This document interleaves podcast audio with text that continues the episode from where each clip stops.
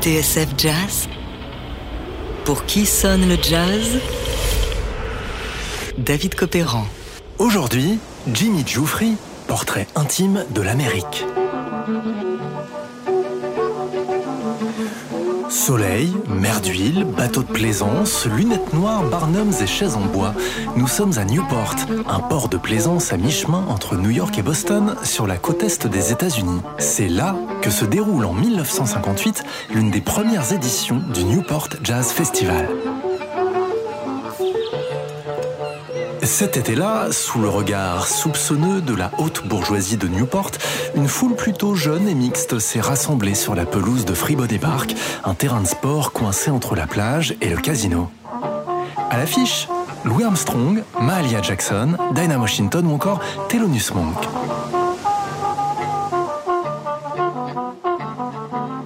Deux trentenaires, un réalisateur et un photographe de mode, ont décidé d'immortaliser l'événement.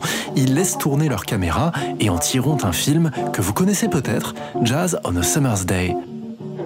L'une de ces séquences les plus célèbres montre la chanteuse Anita O'Day lovée dans sa robe noire et ses longs gants blancs. Mais le film s'ouvre sur une autre musique, à la fois curieuse et familière. Familière parce qu'elle suggère ces scènes de l'Amérique profonde que l'on connaît par cœur. Curieuse, car le trio qui la joue, composé d'un saxophone, d'une guitare et d'un trombone, est plutôt insolite. Ce trio est celui de Jimmy Giuffry qui s'en souviendra plus tard comme la formation de jazz la plus inhabituelle qui ait existé. Né en 1921 à Dallas, Jimmy Giuffry n'est pas un total inconnu. C'est lui qui a composé Four Brothers, le tube de Woody Herman en 1947.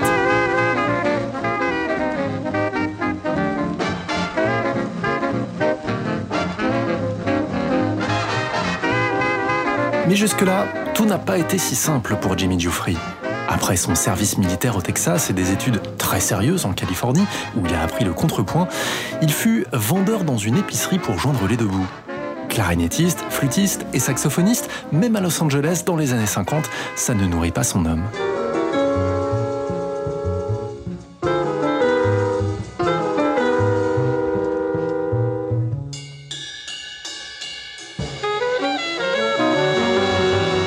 Il faut dire que Jimmy Giuffry, un nom italien qui poussa un journaliste à le rapprocher de Nino Giuffre, un repenti de la mafia, Jimmy donc est un explorateur. Avec le trompettiste Shorty Rogers et le batteur Shelly Mann, il fait partie du noyau dur de ce qu'on appelle le jazz West Coast. En 1953, il écrit une fugue qui s'affranchit du rythme et des harmonies traditionnelles du jazz.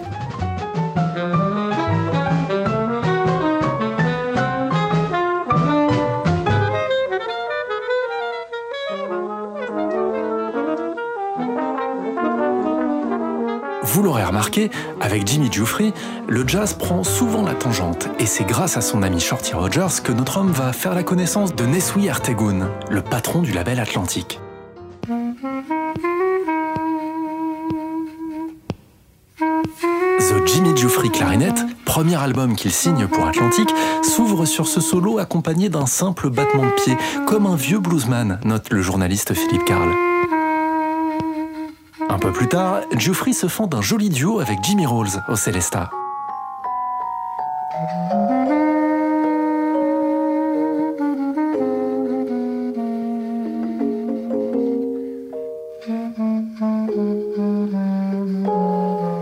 Certains disent que le jazz perd toute sa saveur dès qu'il devient doux, relève alors Jimmy Giuffry. Mais j'ai le sentiment que jouer doucement peut révéler de nouvelles dimensions émotionnelles. Pas si bien dire. C'est en écoutant la sonate pour harpe, flûte et alto de Claude Debussy que notre homme va trouver sa voix.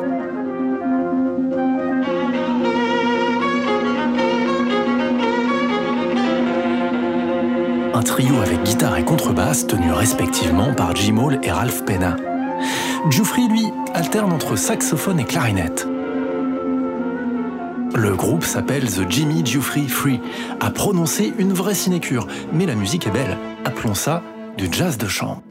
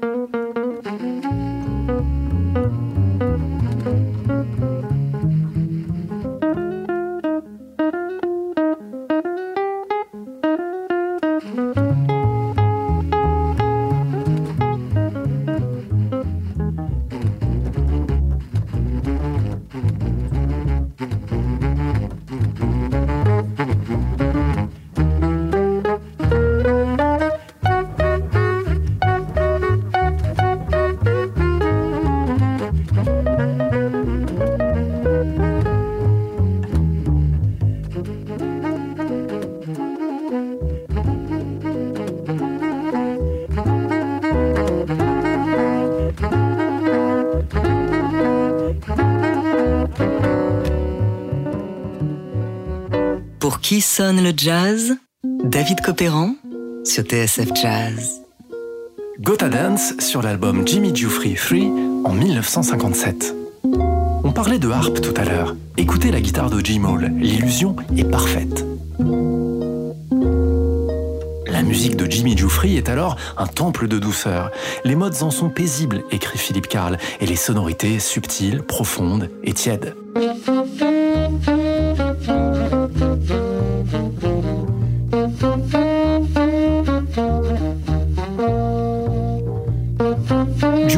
Toute son écriture sur le contrepoint. Sans batterie pour tenir la baraque, il s'en remet alors à l'agilité et à la précision de ses interprètes. L'un des trésors du disque est une ballade qui va puiser son inspiration dans le folklore américain. Elle s'appelle The Train and the River. C'est cette chanson que Jimmy Giuffre jouera en ouverture du film Jazz on a Summer's Day.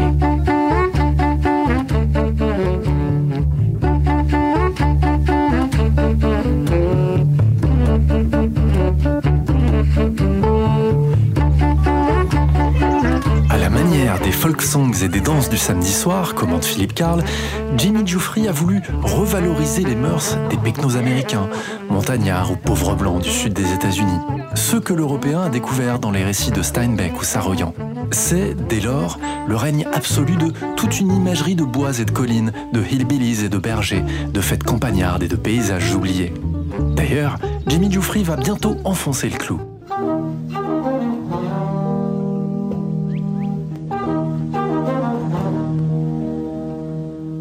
Remplaçant la contrebasse par le trombone de Bob Brookmeyer, il enregistrera fin 1958 une longue pièce intitulée Western Suite.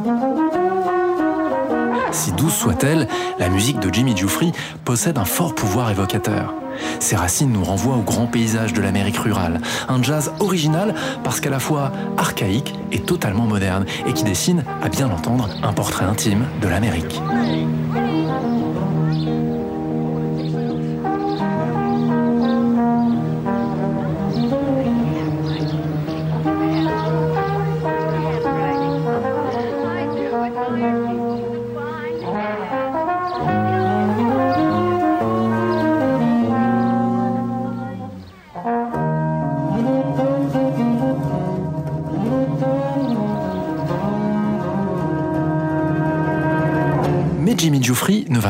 À prendre ses distances avec le son qui a fait son succès. Bientôt, il abandonnera ses chansonnettes, ce folklore éculé que tout le monde connaît. J'en avais assez d'être doux, dira-t-il. Influencé par Ornette Coleman, il s'aventurera vers une musique free jazz qui lui vaudra, un soir de 1965, les sifflets de l'Olympia à Paris. Restent ces deux chefs-d'œuvre uniques en leur genre, The Jimmy Dufree Free et Western Suite, qui à leur manière sonnèrent la révolution tout en douceur.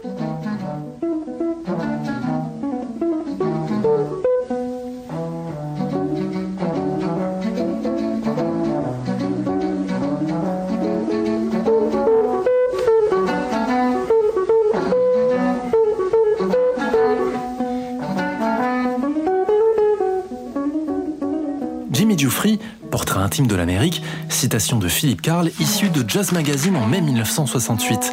Le titre de l'article est l'un des meilleurs jeux de mots jamais publiés dans une revue de jazz. Jimmy joue Free. Merci à Pierre de Choqueuse de l'Académie du Jazz qui nous a gentiment laissé fouiner dans ses archives. Je vous renvoie aussi au passionnant bouquin d'Alain Tercinet, West Coast Jazz, aux éditions Parenthèse, qui nous aura servi de Bible. Voici donc The Train on the River.